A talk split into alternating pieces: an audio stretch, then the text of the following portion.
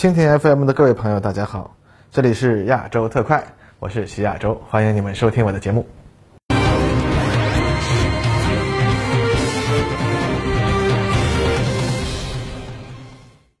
各位观众，大家好，欢迎收看本期的亚洲特快栏目。啊，那么随着美国大选日益临近啊，那么最近啊，特朗普政权他们为了维系自身的存在啊，那么开始日益的不择手段了。那么其中呢，大部分手段呢是赤裸裸的讹诈，但是啊，他们居然啊也取得了一些成果啊。那么大家也都知道，咱们说的是什么了啊？沈毅老师啊最近说了很多，这里啊咱们就不点名了。而这个特朗普的极限施压的做法呢，在经贸领域啊也继续得到了贯彻。啊，那么在对手服软之后，它的价码呢就迅速的提高，而且呢还威胁啊要对中国更多的企业发起类似的行动。那么在商业领域之外呢，美国军政界啊在国际关系领域也对我国展开了一轮新的讹诈行动，包括官员窜访台湾呐，批准对台出售 MQ9 无人机啊，以及在南海、东海在我国周边海域加强军事挑衅等等。实际上呢，其用意都是一样的，就是企图啊用这些把戏来转移美国国内啊对于疫情问题的关注啊，为连任赚取筹码。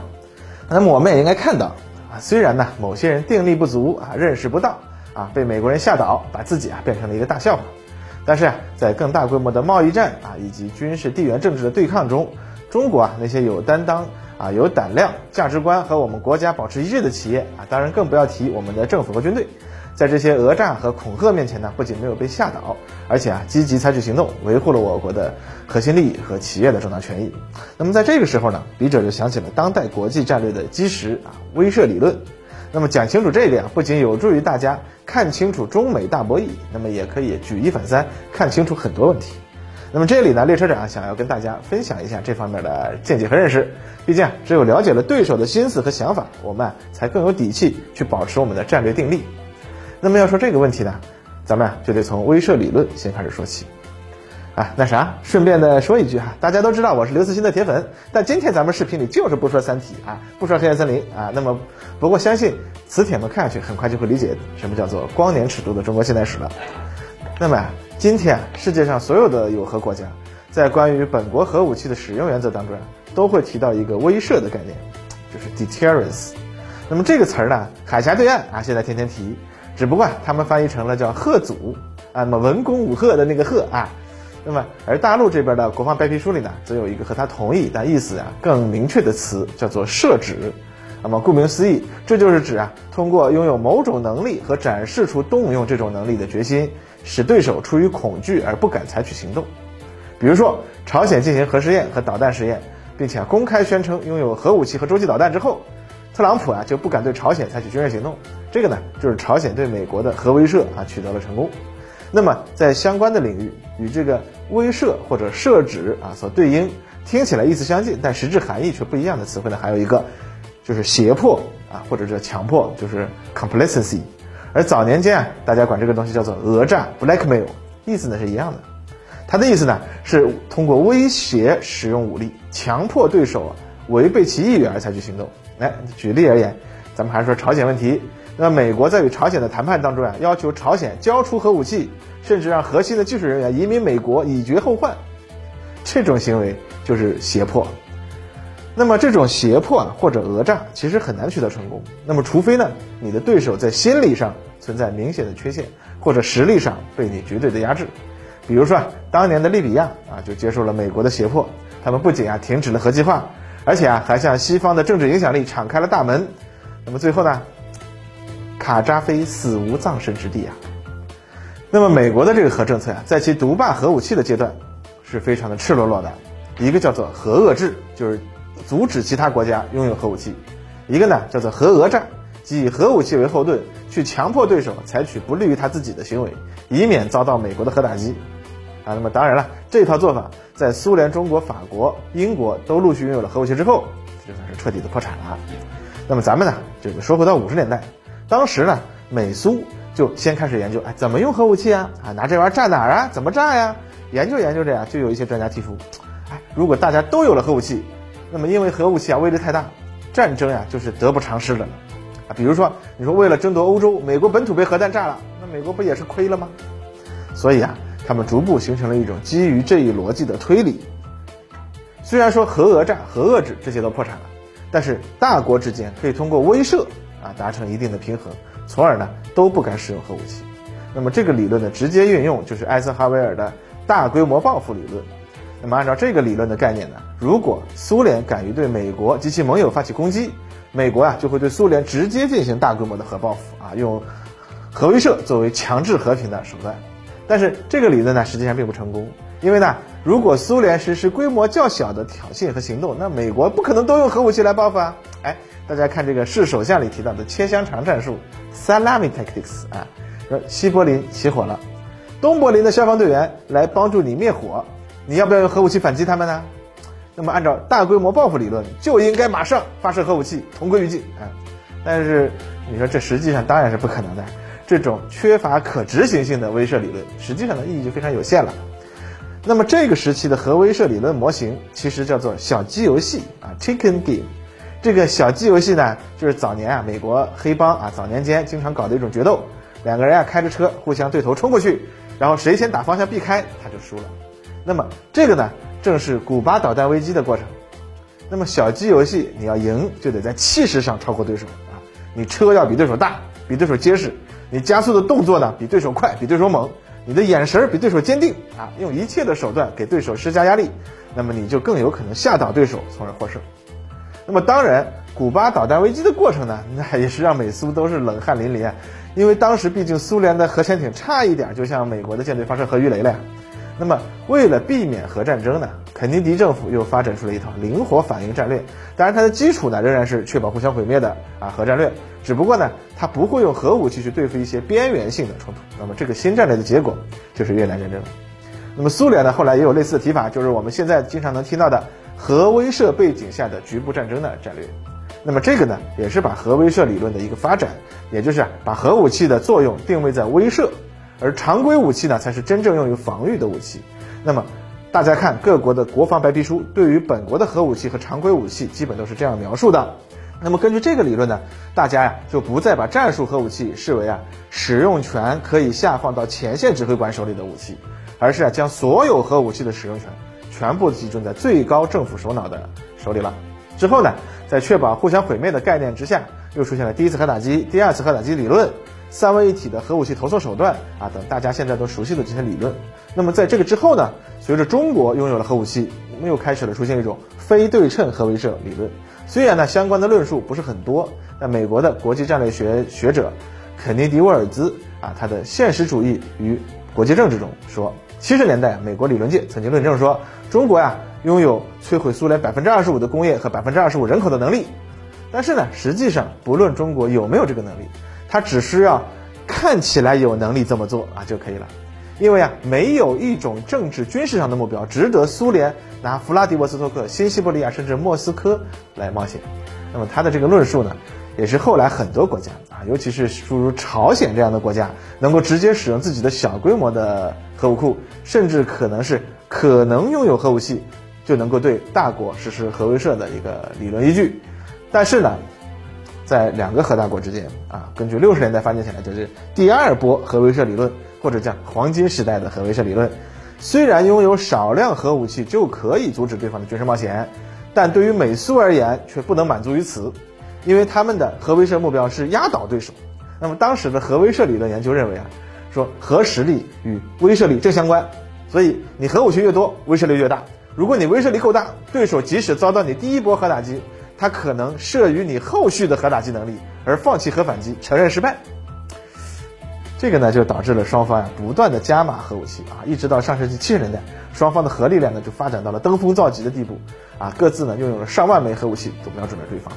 那么在双方核威慑如此剑拔弩张的情况下呢，国际关系的专家们就开始对核威慑理论进行更深入的讨论啦。那么这个时候呢，核威慑理论的一个重大发现，或者说是一个重大的修正啊，就是核威慑的效果无法进行量化分析。那么这一点呢，到现在我们国内网络上大家讨论的时候，经常还在用类似美苏黄金时代讨论核威慑的时候啊那种做法啊，计算啊对手有多少城市、有多少工厂、有多少人口、多少设施，需要用多少核弹啊、多大的当量、什么样的方式啊来加以摧毁。然而实际上呢，美苏两国当时呢已经拥有远远超过这些计算所得出的核武器所需数量和当量的情况下，仍然不能够达到通过威慑挫败对方的目的啊。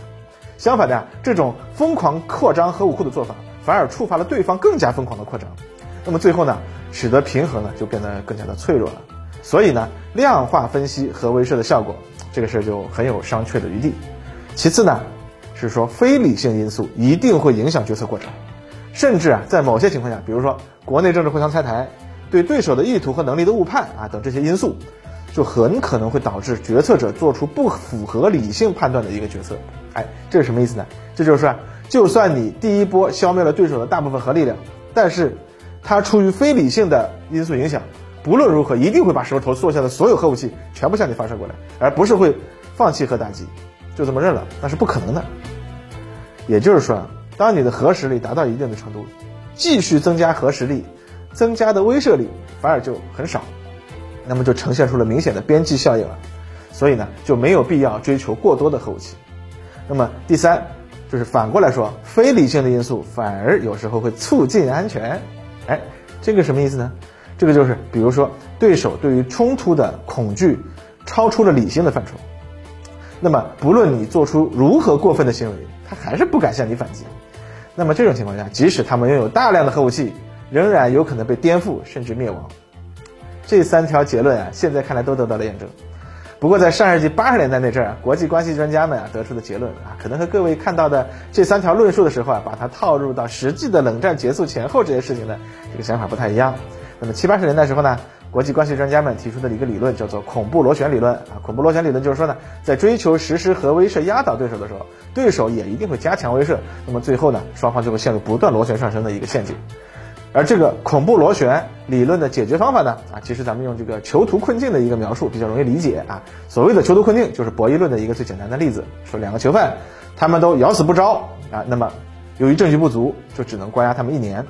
如果他们中一人不招，另一个招了。那么招了的这一个就可以直接作为证人，不用坐牢；而没有招的那一个就要坐牢十年。那么还有第三种可能，就是两个人都招了，那么他们各自坐八年的牢。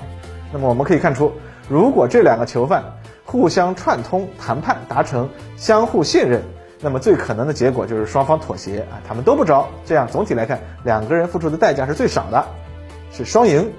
但如果他们不互相信任，也无法串供沟通，那么最大的可能就是。争先恐后的招供，最后两个人加在一起就要坐十六年的牢，损失最大，双输。那么同样的道理，如果军备竞赛双方啊能够进行谈判啊，达成信任，最后达成协议，那么就可能将双方的核武器都维持在较低的限度，达成威慑的目的，而不必进入恐怖螺旋，从而达到一个双赢的结果。而这一个理论呢，也正是促使美苏在上世纪八十年代开始进行中导条约啊、削减进攻性战略武器条约啊等一系列谈判的一个基础。那么当然呀，冷战最后的结果啊是苏联自己崩溃了啊。那么在这个过程中，戈尔巴乔夫的非理性的恐慌，最终导致了苏联啊什么也没有做。那么在这个过程中呢，苏联的核威慑和庞大的常规军队，甚至一点作用都没有起到。那么第三波威慑理论呀，研究提倡了半天的这个双赢，最后呢变成了美国赢两次，苏联完蛋。那么当然，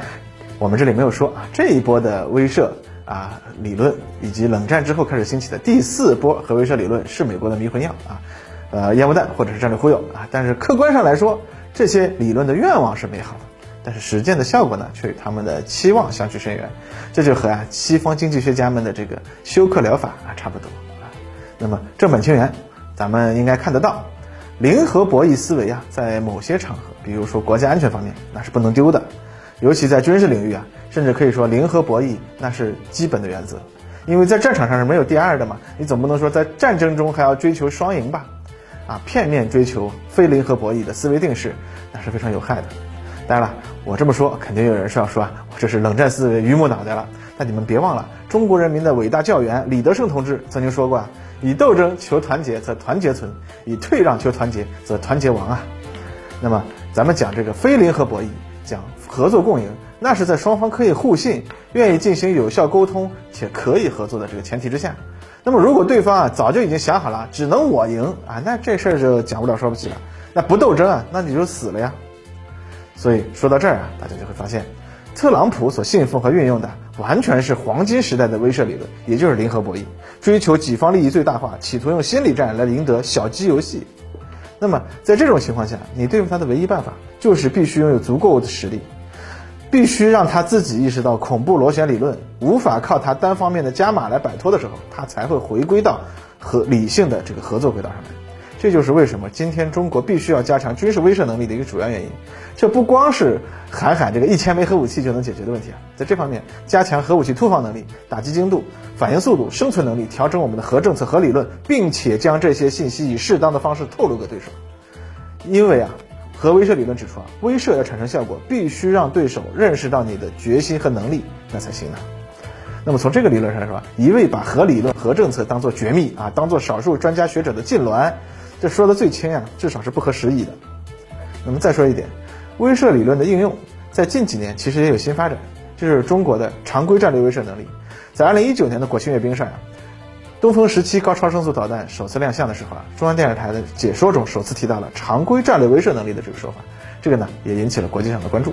那么为什么作为一种常规武器，中国的中程导弹能够成为一种战略威慑武器呢？啊，这里首先问大家，核威慑为什么能够成为人类的终极威慑，而不是别的？仅仅是因为核武器威力巨大吗？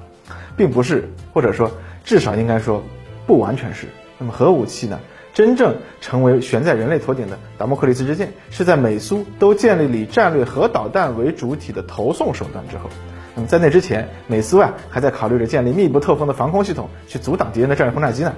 那么现代的核威慑很多要素都是基于洲际导弹的。它是不可拦截、指挥决策链条短、反应速度快这样的一个特性。那么用通俗的语言解释，美国总统如果要干涉世界某个地方的局势，他需要几天的时间把航母拉过来，或者几星期的时间向前线基地增派战斗机联队，或者呢几个月的时间来调动陆军部队。但如果他要发起突然的核袭击，那么只需要他用身边海军上将手里拎着的足球，也就是所谓的核按钮。这其实呢是一个通信系统和密码系统。通过它，总统可以直接命令核武器部队发射核武器。据称，过程只需要四分钟，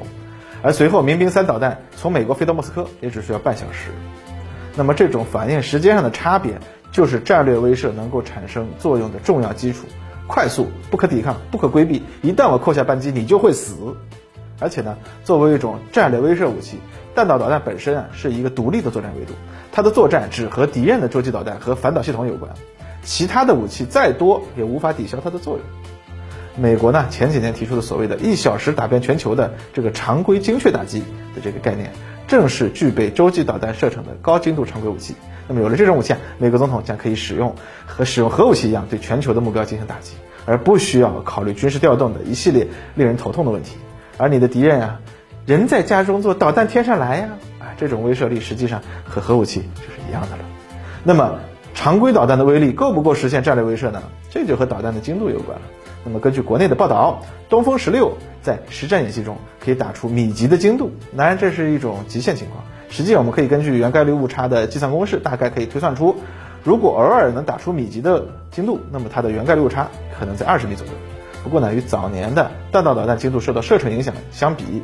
使用了末制导技术的弹道导弹和精确制导的火箭弹。在全射程内都可以达到同样的原概率误差，那么实际上命中精度和巡航导弹其实是差不多的。那么这个就意味着东风十六可以在一千多公里射程之内直接命中敌方的机库、跑道交叉点、机场塔台、油库等设施。而由于东十六的发射决策时间、准备时间和飞行时间都极短，实际上敌方基本连去防空洞躲避都来不及，所以它完全具备直接消灭敌方有生力量的能力。这个呢，其实美军一线军官啊，比美军高层的老爷们更早感受到中国弹道导弹的常规威慑力啊，毕竟打起来他们是第一批送命的嘛。那么，二零一五年中美南海对峙之后，美国两位驱逐舰舰长就写了一份报告，交给当时啊坐镇东京的太平洋司令啊，那个曾经差点挑起中美冲突的哈里·哈里斯。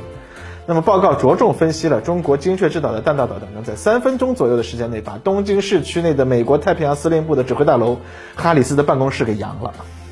实际上呢，这个报告当然不只是这点内容，他还针对美国驻日的所有机场、军营、港口设施进行了详细的分析，认为啊，即使在拥有萨德和爱国者三导弹掩护的前提下，中国也只需要数百枚导弹就可以将美国在日本的军事基地全部瘫痪。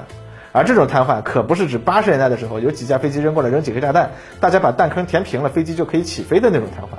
而是啊，机场上的飞机大量的被摧毁，港口内的军舰被击沉，关键的作战设施、支持设施被摧毁，甚至是关键的指挥人员大量的被定点击毙。那么在这样的情况下，美军实际上和遭遇战术核武器袭击的效果就差不多了。然而与核威慑不同，这种威慑是真的可以实施的。这就是当代大规模精确打击的威力嘛？美国呢是世界上第一个展示这种能力的国家，所以他们对于这种作战方式落到自己头上的效果，那肯定也是最有发言权的嘛。当然了，我们也经常看到一些无知的媒体啊，动不动就要说什么几百枚导弹才能瘫痪一个机场什么的。那个啊，基本是拿着几十年前的老黄历来说事儿，或者啊，根本就是纯属给自己壮胆儿。这就和印度媒体啊说啊，这个阵风比歼二十先进，因为你看阵风我们叫它四代半，而歼二十你们中国人叫它四代机啊，那是一样的。不过呢，美军对于中国的常规战略威慑的效果是有比较清晰的认识的，但是美国政府官员啊，尤其是特朗普和他的内阁成员，究竟有几分清醒啊，这就不好说了。哈，这个呢，就有待于我们后续继续展示一些不可辩驳的证据给他们看了。那么，这种可以实际使用的战略威慑能力，这个对于战略威慑的理论会有多大的影响？那么第五波威慑理论的研究是不是就要来了呢？或许呢，接下来的几个月，我们就会看到决定性的事件了。那么再多说一句，中国在贸易战上呢，也是有一定的威慑手段。那么在事情发展到一定的时候，展示动用相关手段的决心。也将是我们的一种可行的选择。从这一点上来看，将核威慑领域的理论引入到经贸摩擦的方面，或许也有一定的底线思维的意义。那么，国内网上也有一种声音，说现在的威慑理论都是西方提出来了，太凶残了。我们应该啊，从我们传统文化出发啊，建立一套以和为贵的新时代的理论体系啊。我们要把世界引入新时代嘛？我们要从火星的角度看问题啊。这事儿吧，我觉得你要威慑的那可是西方啊。你是不是应该考虑要讲他们听得懂的语言呀？他们只听得懂机枪和大炮的言论。您老这宋襄公之人，还指望人家和你互相理解吗？就很呵呵了呀。那么好了，那么今天我们的节目就到这里。好了，各位观众，咱们下次再见。